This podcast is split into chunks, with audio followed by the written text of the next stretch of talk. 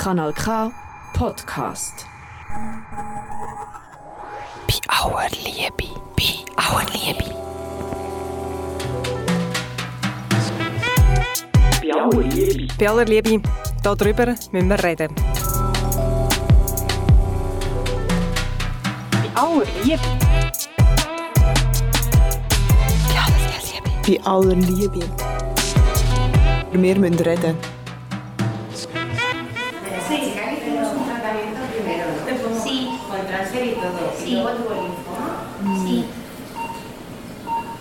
So ein Piepsen, irgendwie ein Herzschlag. Ich habe schon ein bisschen eine Vorahnung, aber Zita, wo befinden wir uns da genau?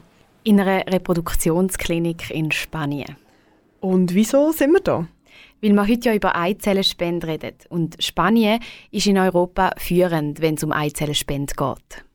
Eizellenspende, das ist, wenn an einer unfruchtbaren Frau die Eizelle von einer Spenderin in die Gebärmutter eingepflanzt wird. Und die Frau ist dann zwar nicht die genetische Mutter, aber die, die das Kind austrägt. Genau. Und reden wir jetzt darüber, weil heute Ostern ist. Eier und so. Äh, das ist ein lustiger Zufall. Nein, wir reden darüber, weil es ein aktuelles Thema in der Schweizer Politik ist. In der Schweiz ist es nämlich gesetzlich verboten, ein Baby mit einer gespendeten Eizelle zu zeugen. Aktuell wird aber eben die Legalisierung von der Eizellenspende diskutiert. Und ein erster Schritt in diese Richtung ist schon gemacht. Der Nationalrat hat vor einem Monat der Eizellenspende zugestimmt. Jetzt ist der Ball beim Ständerat. Es ist gut möglich, dass es zu einer Volksabstimmung kommt. Grund genug, das Thema ein bisschen genauer anzuschauen, oder? Definitiv. Du hast darum die Laura Perler eingeladen. Die Laura Perler ist Sozialanthropologin am Geografischen Institut an der Uni Bern und hat zu Eizellenspende geforscht. Hauptsächlich in Spanien. Sie hat aber auch mit mehreren Paaren aus der Schweiz geredet, die auf Spanien gereist sind.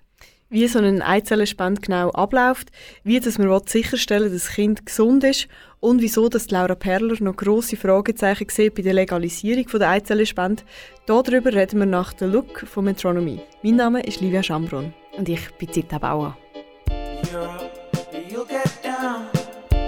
Europe,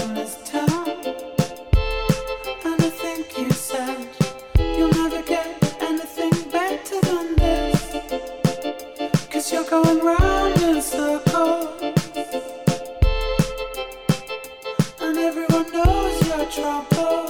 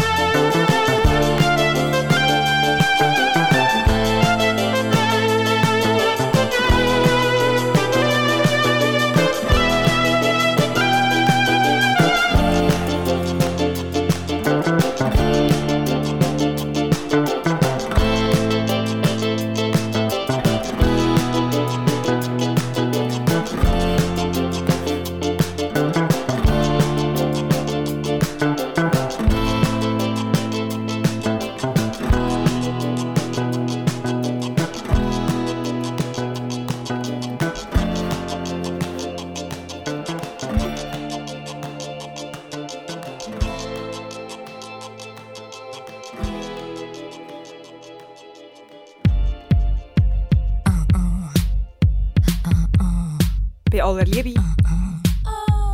Aber wir müssen reden. Das ist bei aller Liebe. Mein Name ist Zita Bauer und mir gegenüber ist Sozialanthropologin Laura Perler. Hoi Laura. Sally. Laura, du hast dich in deiner Dissertation an der Uni St. Gallen mit der Eizellenspende in Spanien beschäftigt. Spanien gilt als Eizellenkammer von Europa. Auch aus der Schweiz reisen Personen für eine Eizellenspende auf Spanien. Laura, wie muss man sich den Prozess von der Eizellenspende, vom Spenden von der Eizellen bis zu der Geburt vom Kind konkret vorstellen? Eine Eizellenspende für die Eizellenspenderin, die fängt eigentlich damit an, dass die Eizellenspenderin zu einer Klinik geht und dann äh, muss sie zuerst mal verschiedene Tests machen, also psychologische Tests, medizinische Tests, Abklärungen etc. Und dann, wenn, wenn sie dort durchkommt, dann fängt sie an, gibt es eine hormonelle Stimulation, was sie sich eigentlich täglich muss, äh, injizieren muss. Und alle paar Tage muss sie in die Klinik gucken, per Ultraschall, wie, das, das, wie das sich die Eizellen entwickeln. Und nach etwa zwei Wochen gibt es eine Punktion, also die Eizellenentnahme, das ist äh, ein kleiner chirurgischer Eingriff. Der wird meistens, also in Spanien wird der unter Vollnarkose durchgeführt. Ähm, und danach es noch Nachkontrolle und dann ist das eigentlich fertig. Auf der Seite der Empfängerin ist es so, dass auch ihre äh, Gebärmutter medikamentös vorbereitet wird, für das sie dann das Embryo empfangen kann.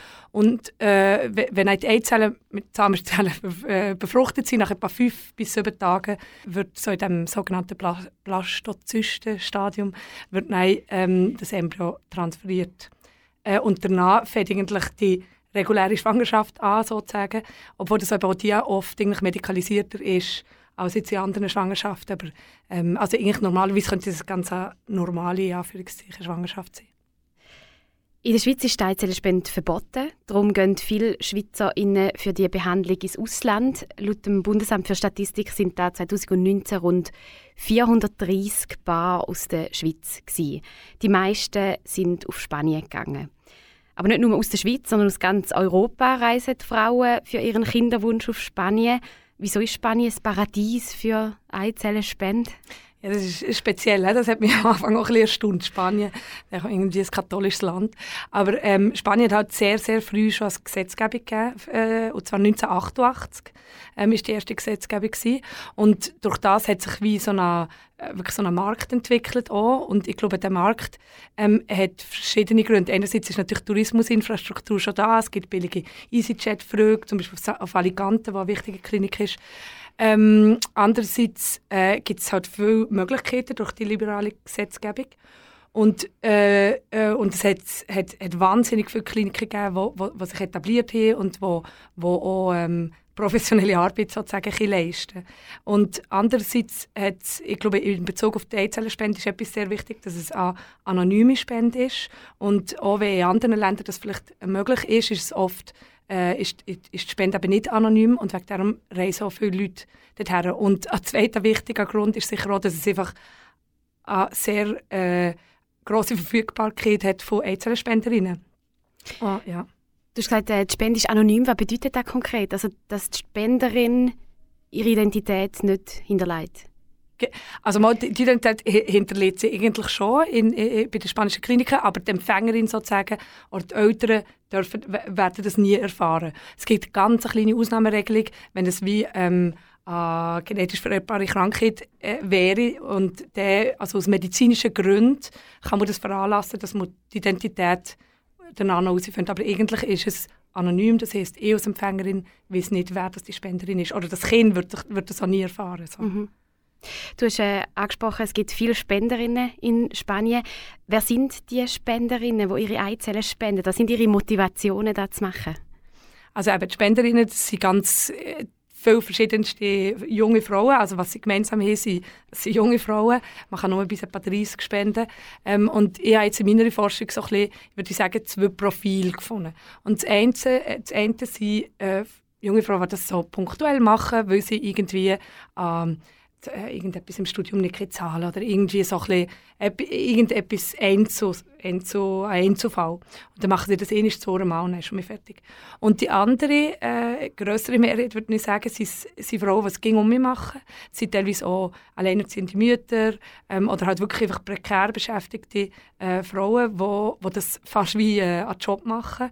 Und dort muss auch noch etwas gesehen werden, weil in Spanien gibt es eigentlich offiziell seit 25 Jahren als Register, wo die Spenderinnen registriert werden. Das ist aber bis heute praktisch noch nicht ähm, äh, noch nicht, also es gibt so eine Beta-Version, wo, wo, wo, wo sie sagen, sie machen das, aber äh, es ist noch nicht äh, existiert noch nicht wirklich und durch das können Spenderinnen auch von ihrer Klinik zur anderen und das äh, verschiedensten Orten machen. Weil eigentlich ist es reglementiert, wie viel mal eine Frau darf spenden Nicht wie viel das eine Frau darf spenden aber wie viele Kinder sozusagen aus ihr Spende dürfen entstehen. Das sind sechs Kinder äh, pro Spenderin.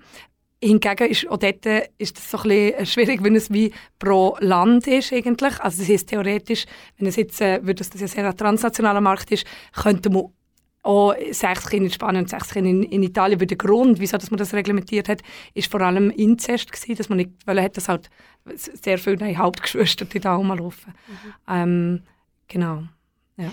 Und das spanische Gesetz definiert die Einzelspende ja als altruistischen Akt. Mhm. Die Einzelspende darf sich also finanziell nicht lohnen, darf nicht gewinnbringend sein.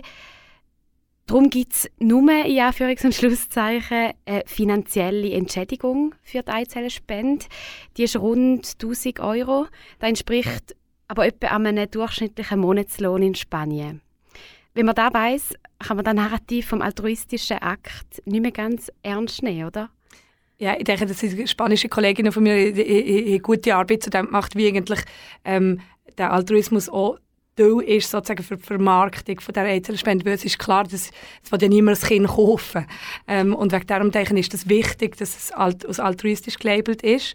Ähm, de facto ist es aber natürlich eine Bezahlung, aber man, man bezahlt sozusagen wie, also man, man, man entschädigt halt für die Unannehmlichkeiten, man, man, man formuliert das anders.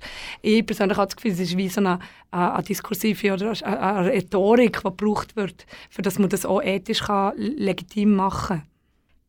Du hast ein Zitat in deiner Arbeit wo, von einer Spenderin, die selber gespendet hat, weil sie in einer finanziellen Notlage war. Sie hat ihre Miete zahlen und sie reflektiert ihre Spende. Wir hören das Zitat. Ich vergleiche das manchmal mit der Prostitution. Natürlich ist das nicht dasselbe, aber die Prostituierten werden zu Opfern gemacht und marginalisiert. Ihr Verhalten wird hinterfragt, nicht warum sie sich prostituieren müssen. Und ich glaube, bei diesem Geschäft, bei der Eizellenspende, passiert etwas Ähnliches, dass man uns zu Opfern erklärt. Auch dieser Diskurs von wegen, ach, die verkaufen ihren Körper etc. Aber in keinem Moment wird gefragt, und warum gibt es denn Frauen, welche, um finanziell über die Runden zu kommen, ihre Eizellen verkaufen müssen? Deswegen würde ich hier die Kritik ansetzen, dass in Wahrheit nicht wir das Problem sind, sondern dass etwas nicht so funktioniert, wie es sollte, wenn ich Eizellen spenden muss, um meine Miete zu bezahlen. Ja, also ich, ich, ich, ich habe das spannendes äh, Zitat gefunden, weil, weil da wirklich eine Eizellenspenderin eben selber wie so die ja, das reflektiert, dass es eben nicht so einfach ist mit der äh, Ausbeutung äh, versus Agency. Also ähm, ich habe so das Gefühl, es ist, es ist wie komplexer als das und es gibt irgendwie strukturelle Bedingungen, die machen, dass, äh, dass gewisse Leute ähm, wie gezwungen sind, ähm, also gezwungen sind, ja, wo, wo, wo das wie eine, eine Option ist, weil sie nur noch schlechtere Optionen haben und dass sie das so reflektiert haben, wie, wie spannend gefunden. Vielleicht haben wir das auch aufgenommen in in der Arbeit. Auf der anderen Seite sind eben die Empfängerinnen von diesen Eizellen.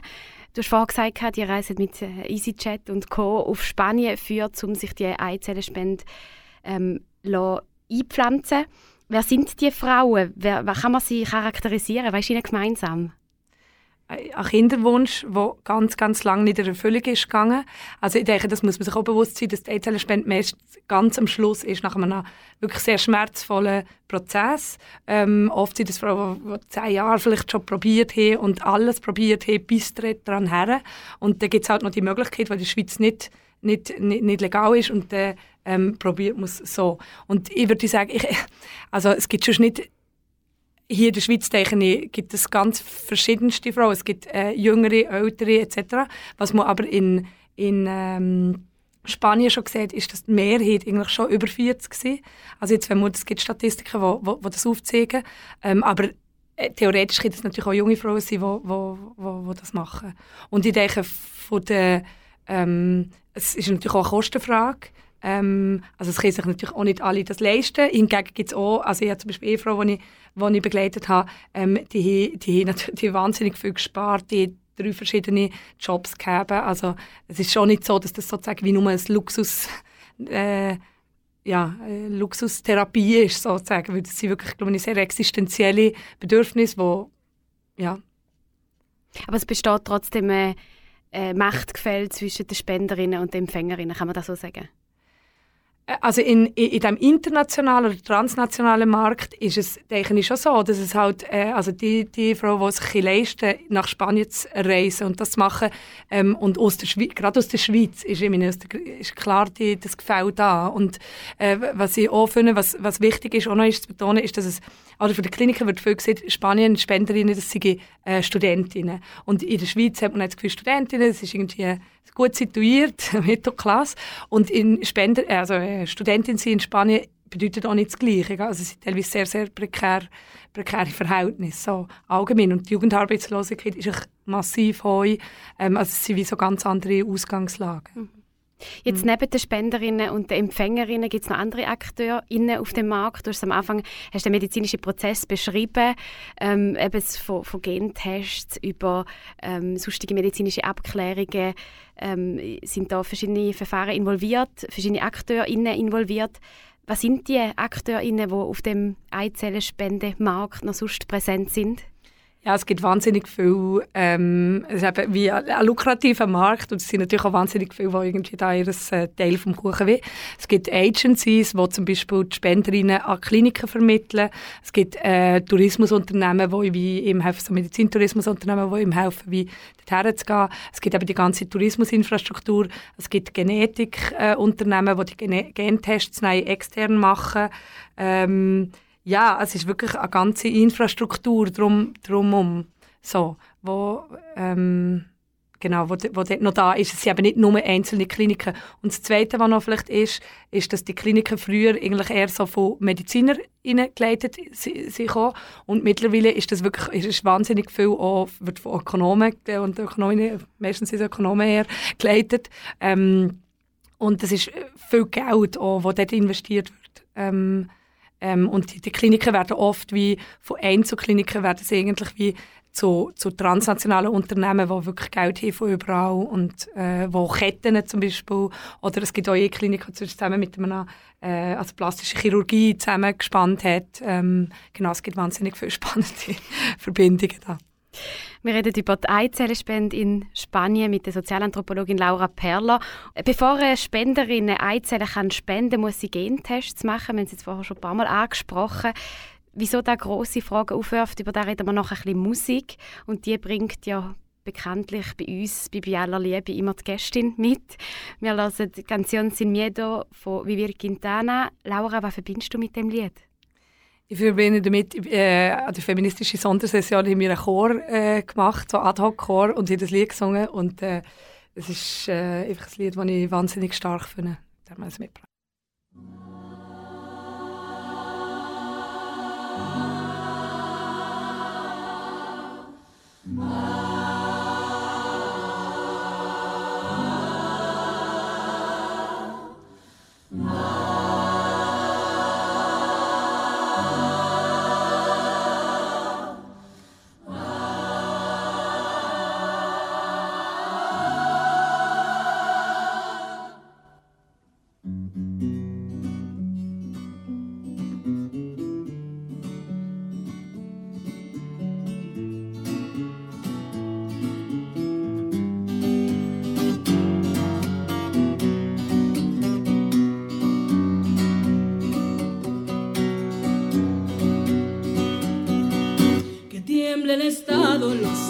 Las calles, que tiemblen los jueces y los judiciales. Hoy a las mujeres nos quitan la calma, nos sembraron miedo, nos crecieron alas.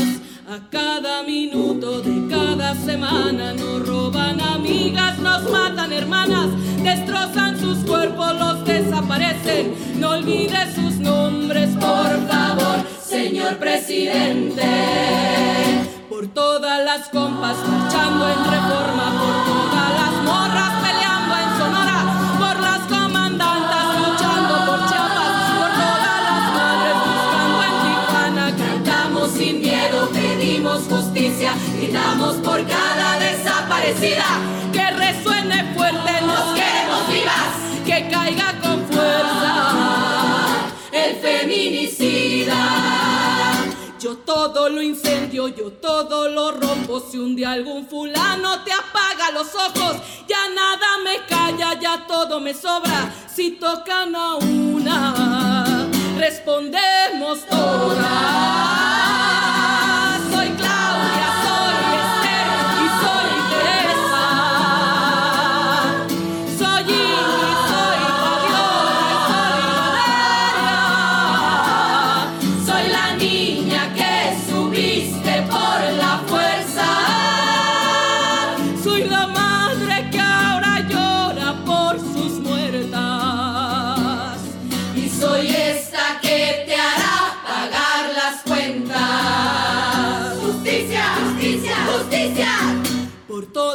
Compas marchando en reforma, por todas las morras peleando en Sonora, por las comandantas luchando por Chiapas, por todas las. Cantamos sin miedo, pedimos justicia, gritamos por cada desaparecida. Que resuene fuerte, nos queremos vivas, que caiga con fuerza el feminicida. Que caiga con fuerza feminicida.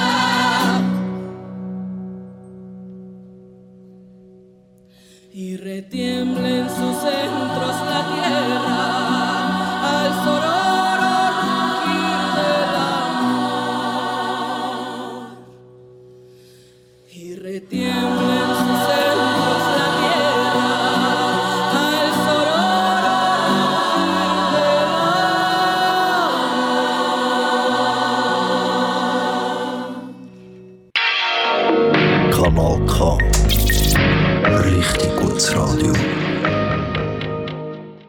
hört bei aller Liebe. Ich bin Zita und heute Gast bei mir im Studio ist Sozialanthropologin Laura Perler. Laura forscht zum Thema Eizellenspende, hauptsächlich in Spanien, im europäischen Paradies für Reproduktionstechnologie, wie wir vorher gehört haben. Spanien hat schon sehr früh die Eizellenspende legalisiert, und zwar in einer Liberalisierungswelle nach der Franco-Zeit. 1988 war das. Unfruchtbare Frauen aus ganz Europa, wir haben vorher gehört, reisen auf Spanien, um sich eine befruchtete Eizelle von einer anonymen Spenderin einführen Das Ziel ist, selber ein Kind auf die Welt zu bringen. Und das Kind soll gesund sein. Auf den ersten Blick scheint das logisch, weil wer wünscht sich schon ein krankes Kind? Laura, du hast genauer hergeschaut. Was hast du in dieser Aussage, in dem Wunsch nach einem gesunden Kind entdeckt? Mhm. Ja, genau. Das gesunde Kind, das ist einfach wie so, ich bin gegen um mich drüber gestolpert und das hat wie äh, viele Ärztinnen und Ärzte gesehen. Also man muss vielleicht dazu sagen, ich war ja zehn Monate so in einer Klinik und habe dort Feldforschung gemacht, Beobachtung und so. Und es ist wie ging um mich gekommen, dass, dass irgendwie Leute gesagt haben, ja, es geht eigentlich nicht nur darum, Kind zu machen, sondern es geht darum, gesunde Kinder zu machen. Und auf Schwangerschaft ist noch nicht ein, gesundes Kind. Ähm, und was ich was ich dann, wie so mir, wenn ich mir entschlossen habe, so ein bisschen die Richtung mehr, besser das anzugucken und das vielleicht so ein bisschen zu denaturalisieren oder ein bisschen mir zu äh, befremden etwas, was eben so normalisiert ist, ähm, habe ich wie verschiedenes, verschiedene Sachen gesehen. Also einerseits natürlich die ganzen Normen und Vorstellungen, die hinter, hinter so einem gesunden Kind äh, stehen. Also, weil, was, was heisst das genau, oder, das gesundes Kind? Es ist sehr viel, ähm, es sind sehr viele Vorstellungen, die mit, mit dem mitkommen. Und das in einem Moment, wo äh, die Frauen, die dort hergehen und ganz viel müssen entscheiden in einer sehr vulnerablen Situation sind, weil sie eben teilweise zehn Jahre probiert haben und nicht mehr so viel bereit sind, vielleicht zu riskieren. Andererseits ähm, eben sind wahnsinnig viel Affekt und Gefühl dort involviert und gleichzeitig trifft es so auf, ein, auf eine Ambiance von oder auf, auf, auf die technischen Möglichkeiten, die ging wie mehr grösser werden. Man, man ging wie mehr technische Möglichkeiten. Und die Frage ist dann, wieso, wie, wie weit geht man und äh, was für Unsicherheiten entstehen auch mit diesen Techniken, die neue Sicherheiten versprechen. Technische Möglichkeiten versprechen gesündere Kinder und ähm, da wäre eben der Zusammenhang zwischen Genetik und Reproduktion Ähm, das bekannteste Beispiel bei uns für genetische Verfahren ist vielleicht äh, die Präimplantationsdiagnostik. Die ist in der Schweiz seit 2015 erlaubt. Ähm, und die erlaubt eben genetische Untersuchung von Embryonen vor der Einpflanzung in die Mutter. Du hast in deiner Forschung hauptsächlich das Verfahren der sogenannten Trägerinnen-Tests unter die Lupe genommen. Was sind da für Tests und wann werden die angewendet im Rahmen der Eizellenspende in Spanien? Ja, genau. Ähm, also die genetischen Trägerinnen-Tests, ähm, die sind dort geht es eigentlich darum, dass man wie äh, rezessiv, allem rezessiv vererbbare Krankheiten kann testen kann. Und da tut man wie die genetische Mutter, das wäre eben die, Spenderin, und der genetische Vater, das kann der Vater sein, äh, oder der Sozialvater oder ein Samenspender, tut man äh, an, normale Blutprobe nehmen und tut dann dort drauf sozusagen auf genetische Krankheiten wie zystische Fibrose, äh, Turner, ähm, Felder, das sind so bekannte Beispiele, ähm, man gucken, ob man eine Veranlagung hat. Wenn beide Trägerinnen sozusagen die Veranlagung hätten, dann gibt es wie 25% Chance, dass das Kind vollkommen gesund ist, 50%, dass es Träger ist, aber die Krankheit nicht weitergeht und 25%, dass es die Krankheit tatsächlich hat. Ähm, jetzt ist es so, dass in Spanien ähm, hat es einen Fall gegeben von einer Klinik, wo Eltern mit einer Eizellenspende ein Kind bekommen, das Bluterkrankheit hat gegeben und die haben die, die, die Klinik verklagt. Und äh, die auch etwas müssen zahlen mussten. Und äh, seitdem, also ich würde sagen, dass, das ist sowieso der Auslöser gewesen, dass, dass, dass eigentlich alle, alle Kliniken sozusagen das wie aufgenommen haben, das normale Panel, dass das einfach gemacht wird. Also alle Spenderinnen müssen so einen Trägerinnen-Test machen, für sozusagen die meisten Krankheiten auszuselektionieren.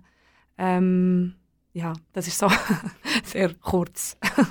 und seither, also eigentlich auch aus einer Angst heraus verklagt zu werden, werden die Tests flächendeckend gemacht. Wieso siehst du die Tests oder die flächendeckenden Tests auch kritisch? Also ich habe das Gefühl, ähm, sie, sie, sie suggerieren, also dass man etwas kontrollieren kann, was man eben nicht kontrollieren kann. Weil, und ich habe so das Gefühl, das äh, habe ich auch gesehen bei diesen äh, teilweise Beobachtungen, wo Leute sich kommen und zum Beispiel ich, ich ein Paar gefragt, ja, äh, man hat mir gefragt, muss ich eine, äh, Prä, ähm, also Pränataldiagnostik machen, weil, und ich, ich, ich habe mir gedacht, nein, sicher nicht, weil ihr tut mir ja schon ein gesundes Embryo einpflanzen. Und der Arzt hat das natürlich dann widerlegt, weil er gesagt hat, nein, nein, wir müssen gleich noch alle Tests machen.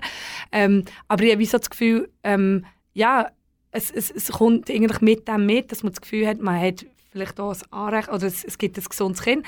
Und wenn man sieht, wie viel äh, das eigentlich kann noch passieren während der Geburt, wie viel das kann passieren auch nach der Geburt. Es, also es gibt keine, ähm, keine Garantie sozusagen für ein, für ein gesundes Kind. Ähm, das ist so das eine.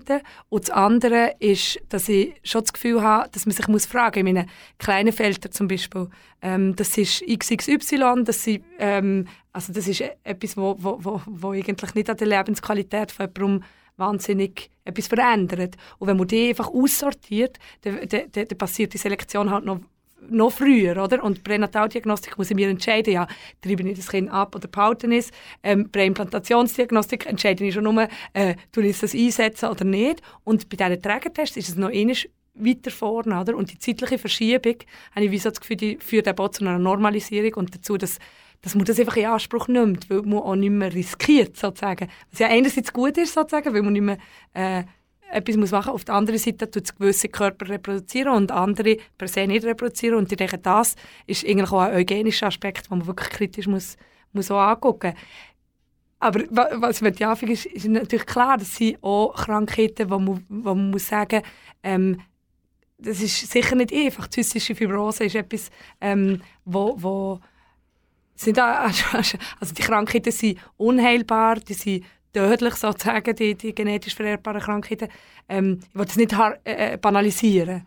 Ähm, aber es ist einfach auch Gefahr, dass, dass, dass das irgendwie außer Ruder läuft. Und vor allem auch, weil die Panels von diesen getesteten Krankheiten weitergehen, oder? Ähm, und da muss man sich dann schon fragen, wenn man eins, ich weiß noch nicht, BRCA, also äh, äh, äh BRCA ES2, das sind die, die, die, die sogenannten Brustkrebsgene, ähm, kann, könnte, könnte, das könnte man gucken, oder, ob es das geht oder nicht. Oder äh, frühe Veranlagung von Alzheimer gibt es auch erste. Äh, macht man das oder nicht? Oder tut man die sozusagen vorher ausselektionieren? Das sind wahnsinnig viele so ethische Fragen, die mhm. aufkommen. Also wo sich halt die Frage stellt, bis woher gehen wir? Mhm. Mhm. Mhm. Du hast vorher angesprochen, es, es wird normalisiert. Ähm, die, die Tests zu machen. Du zitierst einen Arzt aus Valencia und wir hören in das Zitat hinein. Der Hauptzweck der assistierten Reproduktion ist ein gesundes Baby. Richtig? Keine Schwangerschaft, sondern ein gesundes Baby. Ich glaube, dass die assistierte Reproduktion in zehn Jahren zum normalen Leben vieler Paare gehören wird. Es werden hier nicht nur Paare herkommen, welche keine Kinder haben können, sondern auch Paare, welche eine größere Garantie haben wollen, ein gesundes Kind zu haben. Ich glaube, in diese Richtung geht es. Laura, was ist deine Einschätzung aufgrund von deiner Forschung? Geht sie in diese Richtung? also ja, wenn ich jetzt nur so in die Reproduktionsmedizin gucke, dann schon. Ähm, also ich habe mich auch interessiert eben für die Zukunftsvisionen von diesen Leuten in den Kliniken und das ist schon, ähm, also das, stimmt man schon. Auf der anderen Seite muss man sagen, wenn man die Medizin sich anguckt, äh, Ultraschall etc., all die, die, die Sachen sind eigentlich auch aus der ganzen Reproduktionsmedizin rausgekommen und haben sich mit der Zeit normalisiert. Und ich denke, grundsätzlich lässt sich das schon feststellen, dass es so eine Tendenz gibt zu der Normalisierung von, von diesen Techniken. Ja. Also kann man sagen, dass, dass man eigentlich, was man jetzt sieht, in der assistierten Reproduktion, in der künstlichen Befruchtung, lässt sich übertragen oder wird in 20 Jahren, jetzt habe ich irgendeine Zahl gesagt, wird in Zukunft auch in der nicht assistierten Reproduktion normal sein? Also ich, ich, ich habe schon das Gefühl, es geht in die Richtung, ähm, weil auch Allgemeinmedizin natürlich in die Richtung geht. Es geht wahnsinnig viel darum, um zu antizipieren, Prävention, äh, gewisse Krankheiten gar nicht erst zu entstehen. Und da ist natürlich die assistierte äh, Reproduktion sozusagen ein super gutes äh, Eingangstor, sozusagen, dass man das wie noch vorher, noch sozusagen noch bevor dass man überhaupt eben die Veranlagung sozusagen schon beeinflussen kann und nicht erst, wenn irgendwie eine Krankheit da ist. Ähm, und wenn man, wenn man sieht, wie, eben, in welche Richtung das es geht, dann glaube ich schon, dass sich das äh, normalisiert. Äh, es gibt natürlich auch gegenseitige Tendenzen und ich habe das Gefühl, wegen ist es wichtig, dass man wie so auch die Gefahren auch betont oder so ein bisschen, ähm, nicht nur das Potenzial sieht, sondern auch sieht, was das vielleicht verloren geht wenn, wenn, wenn man in die Richtung geht. Dass äh, Fortschritt eben nicht unbedingt Fortschritt mhm. muss sein. Laura Perler ähm, ist heute zu Gast bei uns in der Gesprächssendung bei aller Liebe auf Radio Rabe. Wir haben bis jetzt vor allem über die Eizellenspende in Spanien geredet. In der Schweiz ist das Verfahren im Moment noch verboten. Aber das könnte sich bald ändern. Wie die Lage in der Schweiz aussieht, über das reden wir gerade nach Santé von Stromae. Laura, wieso hast du das Lied mitgebracht? Weil ich Stromae cool finde und ich finde, das ist die Aussage da, ist ja wirklich so ein bisschen die ganze, der ganze Care-Gedanke, wo mir ein wichtiges Anliegen ist und äh, so ein bisschen etwas zu richten auf die, die sonst äh, wie in der Gesellschaft marginalisiert sind. Das ist etwas, was mir auch in, in meiner Arbeit sozusagen wichtig ist und in meinem Leben. Wegen darum habe ich das mitgebracht.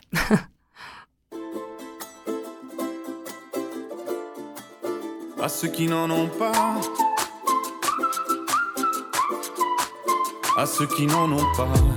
Rosa, Rosa, quand on fout le bordel, tu nettoies. Et toi, Albert, quand on trinque, tu ramasses les verres. Céline, Bataire, toi tu te prends des vestes au vestiaire. Arlette, arrête toi, la fête, tu la passes aux toilettes. Et si on célébrait ceux qui ne célèbrent pas?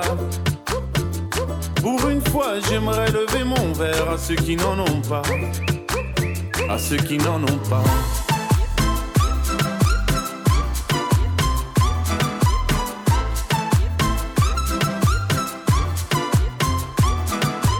Quoi les bonnes manières? Pourquoi je ferais semblant? De toute façon, elle est payée pour le faire. Tu te prends pour ma mère? Dans une heure, je reviens, que ce soit propre, qu'on puisse y manger par terre. Trois heures que j'attends. Franchement, il est fabrique ou quoi? Heureusement que c'est que de verre. Appelle-moi ton responsable et fais vite, elle pourrait se finir comme ça, ta carrière. Oui, célébrons ceux qui ne célèbrent pas. Encore une fois, j'aimerais lever mon verre à ceux qui n'en ont pas. À ceux qui n'en ont pas.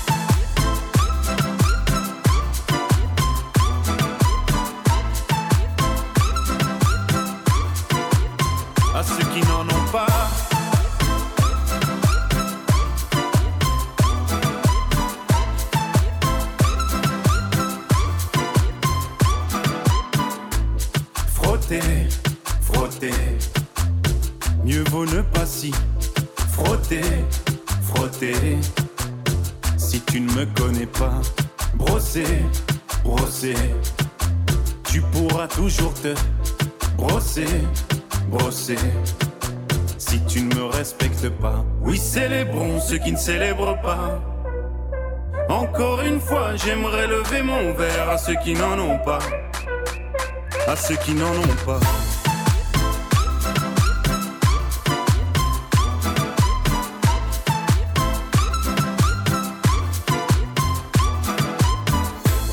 Pilote d'avion ou infirmière, chauffeur de camion, hôtesse de l'air, boulanger ou marin pêcheur, un verre aux champions des pires horaires, aux jeunes parents bercés par les pleurs, aux insomniaques de profession, et tous ceux qui souffrent de peine de cœur, qui n'ont pas le cœur aux célébrations.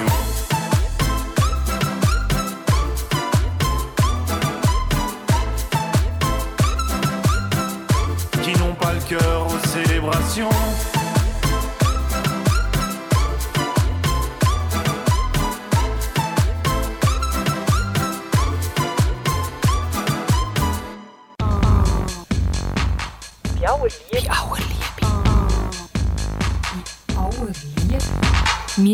Müssen reden. Bei aller Liebe, darüber müssen wir reden. Das ist das Motto dieser Sendung und heute reden wir über Eizellenspende. Die ist in der Schweiz gesetzlich verboten. In Westeuropa ist die Schweiz damit zusammen mit Deutschland eine Ausnahme. Das soll sich ändern. Finden die Grünliberalen und besonders Katja Christ, Nationalrätin und Parteipräsidentin der GLP. Die Schweizer Bevölkerung hat einmal klar Ja gesagt zur medizinisch unterstützten Fortpflanzung. Aber im Gegensatz zur Sommerspende ist die Eizellspende in der Schweiz immer noch komplett verboten. Das ist unfair und das zwingt Paar, wo der Unfruchtbarkeitsgrund bei der Frau liegt, ins umliegende Ausland, weil dort Gesetze liberaler sind. Und das geht so nicht. Darum fordern wir Grünliberale jetzt endlich die Legalisierung von der Eizellspende in der Schweiz.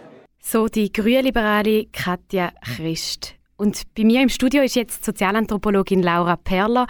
Sie hat zu der Eizellenspende geforscht. Laura, das Verbot von der Eizellenspende in der Schweiz sei unfair, diskriminierend, sexistisch, sagt Katja Christ und andere BefürworterInnen von der Legalisierung. Bist du damit einverstanden? nein, nein, da bin ich nicht einverstanden. Und vielleicht muss man noch sagen, dass äh, äh, Frau Christ auch noch Verwaltungsrätin ist von äh, GenSwiss. Das ist eine Lobbyorganisation. Ähm, also vielleicht wird das noch anders einz können einzuordnen. Ähm, also nein, ich finde, es ist auf verschiedensten Ebenen äh, bin ich da nicht einverstanden. Einerseits meine das Argument, es ist äh, es ist sexistisch und unfair. Es, einfach, es werden zwei völlig verschiedene Techniken äh, verglichen, die nicht verglichen werden. Aber wie am Anfang gehört, was die Eizellenspende bedeutet, ist ein medizinischer Prozess, ist ein Eingriff äh, in die körperliche Integrität von einer Person. Zusammenspende ist etwas anderes. Also ich habe wirklich das Gefühl, das sind einfach zwei Techniken, die nicht vergleichbar sind. Ähm, und dann, müssten wir, dann könnten wir nein, auch noch grad, äh, weitergehen mit der Frage, wer hat überhaupt Zugang zu dem? Äh, müssten wir die Leihmutterschaft auch noch legalisieren? Also irgendwie finde ich das so ein bisschen eine komische Diskussion. Das andere ist das mit der transnationalen Mobilität, dass man durch die, Mobili durch die Legalisierung weniger Mobilität hätte. Das ist einfach, das, das wird nicht so sein, weil wir werden in der Schweiz viel zu wenig Spenderinnen haben ähm, und es ist eher anzunehmen, dass es einfach mehr Spend, also mehr Leute gibt, die an Spende in Anspruch nehmen, ein paar hier und ein paar im Ausland. Ähm, ähm, und vielleicht werden dann auch noch Eizellen importiert, wie das in anderen ähm, Gegenden auch gemacht wird. Ähm, wegen dem habe ich so das Gefühl, ähm, ja, bin ich mit dem nicht einverstanden. Der erste Punkt, den du angesprochen hast, ist eben, dass der Vergleich Sommerspende und Eizellenspende hinkt. Man kann, man kann das nicht vergleichen. Eine Eizellenspende ist invasiver, ist mit höheren gesundheitlichen Risiken verbunden. Inwiefern? Also was sind da Beispiele von, von gesundheitlichen Risiken, die da können oder wo, wo um sind? Also das erste ist die unsichere, äh, langfristige, ähm, also längerfristig, äh, längerfristig gerade bei so Mehrfachspenderinnen weiß man einfach nicht, was das, das auslöst. Also zum Beispiel Krebsrisiko, selber äh, Unfruchtbarkeit. ähm, das ist zu wenig erforscht. Also ich habe so das Gefühl, dort, äh, dort müsste noch viel mehr gemacht werden. Das andere, es gibt kurzfristige Risiken, die halt einhergehen mit so einem Eingriff. Eben, wie gesagt, das ist ähm, in Spanien. Ich habe auch schon Rückmeldung bekommen, dass es anscheinend in der Schweiz nicht so ist, dass in der Schweiz eine Punktion, wenn man jetzt selber als IVF-Patientin irgendwo hergeht, dass das nicht unter Vollnarkose ist. Für die Eizellenspenderinnen ist das unter Vollnarkose. Also so eine Sedation, die sind wirklich weg so, und sie werden oben beatmet. Ähm, das gibt mit gewissen Risiken einher. Ähm, und dann gibt es natürlich so Sachen wie ähm, dass, äh, dass, dass zum Beispiel dass man kann, etwas punktieren, was man nicht hätte sollen dann gibt es innere Blutung etc. Und der zweite Punkt, den du angesprochen hast, ist eben der Reproduktionstourismus, der sich verschiebt. Also, dass eben Paar mit Kinderwunsch nicht mehr auf Spanien reisen, sondern dass, ähm, wenn die Operationen oder die, die Behandlung in der Schweiz kann durchgeführt werden dass, dass es an Spenderinnen fehlt und darum Spenderinnen aus anderen Ländern hierher kommen. Woher würden die kommen? Also ich könnte mir vorstellen, dass es eine ähnliche äh, Migrationsbewegung gibt wie bei der Care-Arbeit, ähm, dass, äh, dass Frauen aus dem Osten sozusagen hierher kommen und, und, und, und würde würde spenden. Ähm, aber was man auch gut kann vorstellen das passiert in Italien, ist, dass äh, in, in Spanien gibt es ja mittlerweile äh, Eizellenbanken.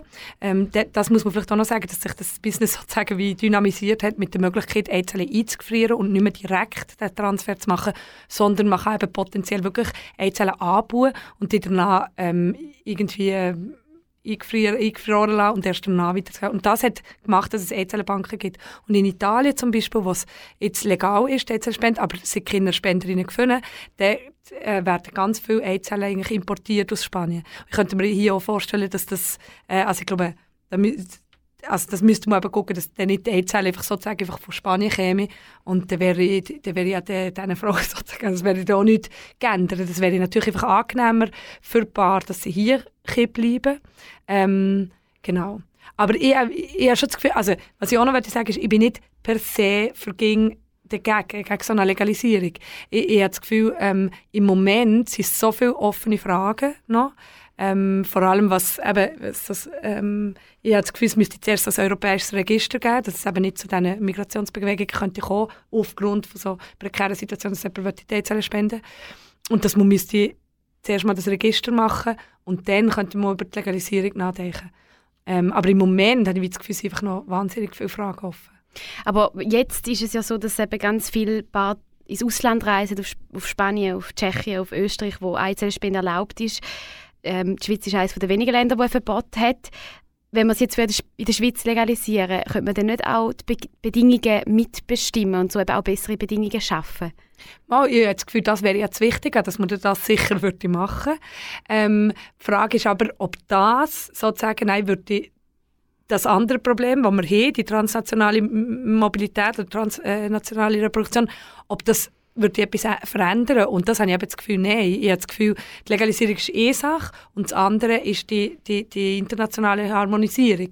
Und ich, ich habe schon das Gefühl, grundsätzlich muss man sich schon fragen, eben die Einzelspende, das ist, für gewisse ist das eine Lösung in, auf individueller Ebene. Aber auf gesellschaftlicher Ebene äh, habe ich schon das Gefühl, müssen wir auch noch andere Fragen angucken, weil wieso ist denn die Einzelspende so attraktiv? Und dort müssen wir halt wie auch über das Alter reden. Ich, ich will nicht sagen, also ich will wirklich nicht sagen, ähm, man darf nicht älter Mutter werden, weil ich das Gefühl, das ist ja auch, ähm, es ist ja okay, dass man das wie jetzt anders, anders kann lösen kann und das ist auch eine, eine Frage von der Emanzipation.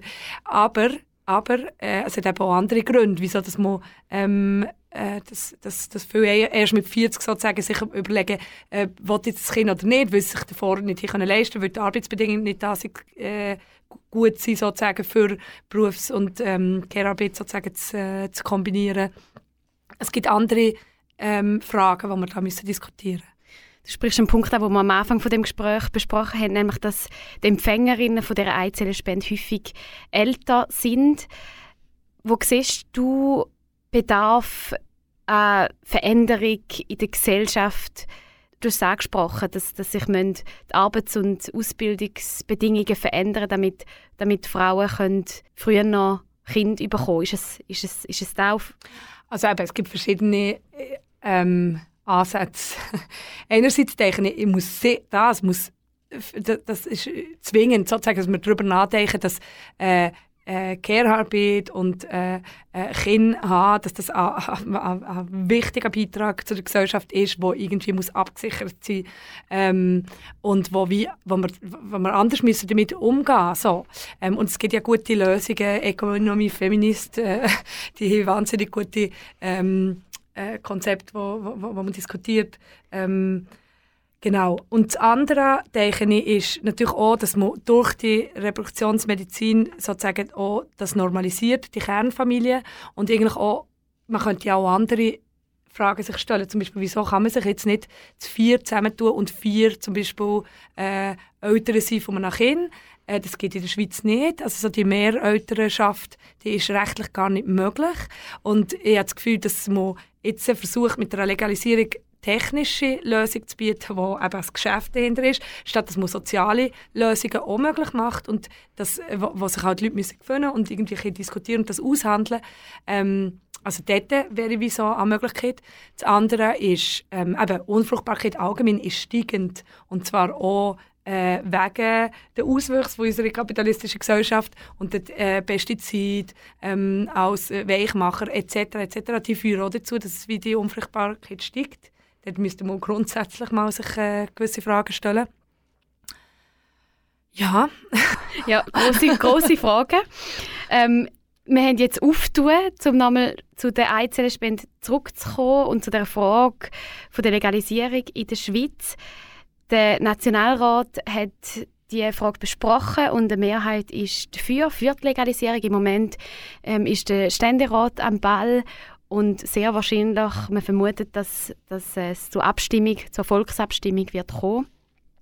Jetzt im Nationalrat ist es so gewesen, dass nur äh, wenige Personen aus konservativen Kreisen, aus der Mitte und aus der SVP gegen die Eizellenspende ähm, sind.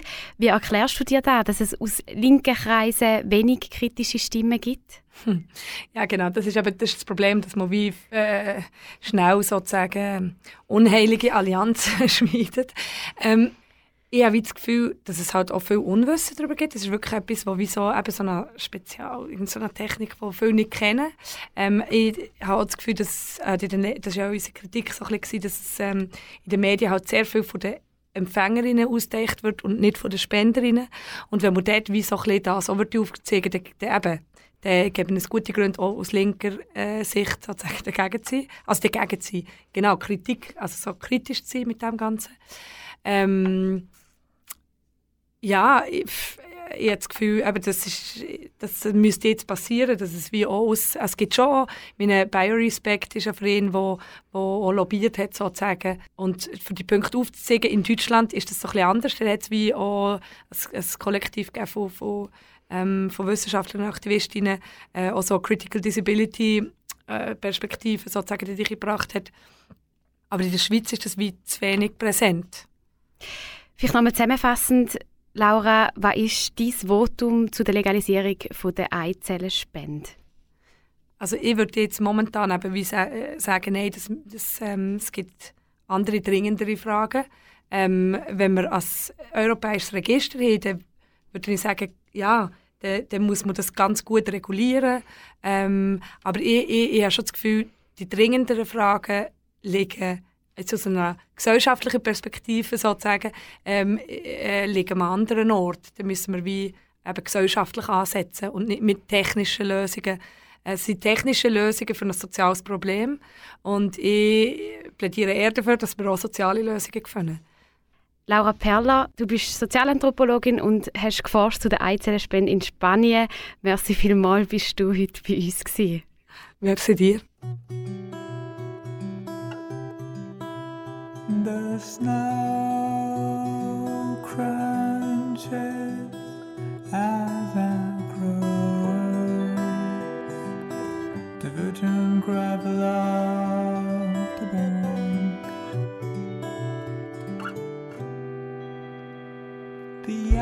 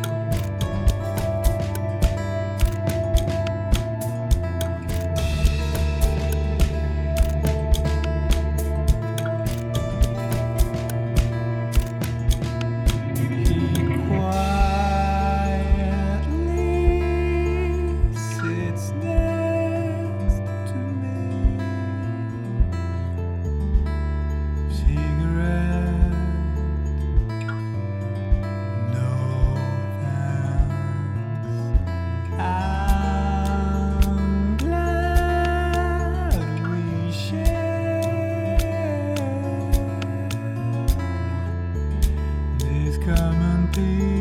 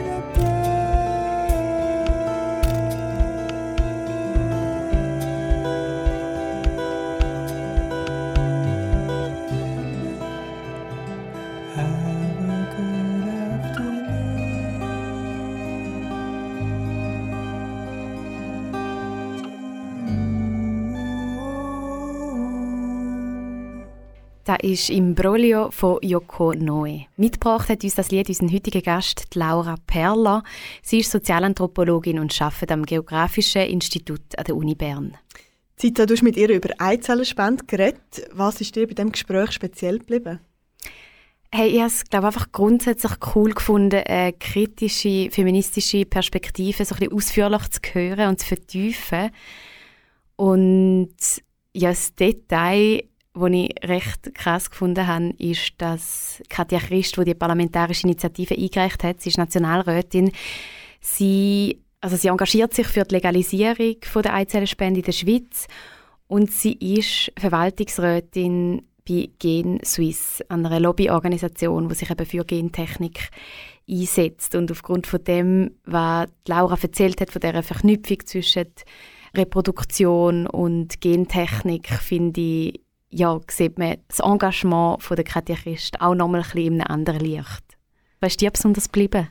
Ja, das hat mich auch sehr eindrücklich gedacht. Und auch das, was Laura Perler eben gesagt hat, dass eigentlich wie die Eizellenspende eine technologische Lösung ist für aber auch gesellschaftliche Probleme oder gesellschaftliche Themen und dass man eigentlich auch die könnte ansetzen Und das habe ich sehr spannende Perspektive gefunden. Wer erst jetzt eingeschaltet hat, kann den ganzen Talk nachlesen auf unserer Homepage.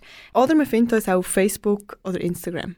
Eine überarbeitete Version von der Laura Perler ihrer Dissertation gibt es übrigens als Buch. Es heißt Selektioniertes Leben, eine feministische Perspektive auf die Eizellenspende. Es ist vor einer Woche bei Edition Assemblage erschienen. Und noch ein Ausblick. Im Dezember gibt es nämlich Fotografien, die während der Laura ihrer Forschung in Spanien entstanden sind, im Kornhausforum zu Bern zu sehen. Der nächste Tag von uns gibt es in vier Wochen. Dann ist Katrin Dellebach vom ehemaligen Sexshop Planet Love zu Gast bei uns. Wir freuen uns, wenn ihr auch dann wieder einschaltet. Am Mikrofon verabschiedet sich Zita Bauer und Livia Schambron. Kanal K. Richtig gutes Radio.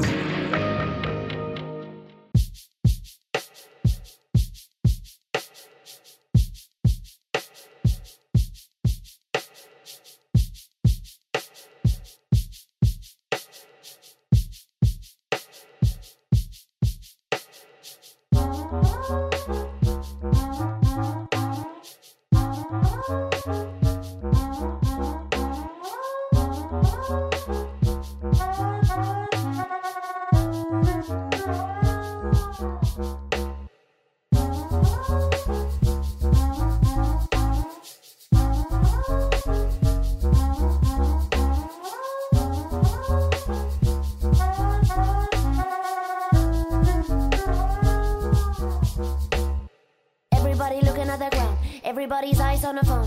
isn't everything going on. Nobody looking around. We are stuck in a well of our own and even. Rice and have a Trump. Speed loud, noisy competition all time. Tell it, telling us the money is the only way to happen. And between saying coming through faster. We get stuck in the American dream. What disaster. Oh, we talk about is you better than me, me better than you. We better than them, they're better than us. Confidence here. Struggling each other until we go to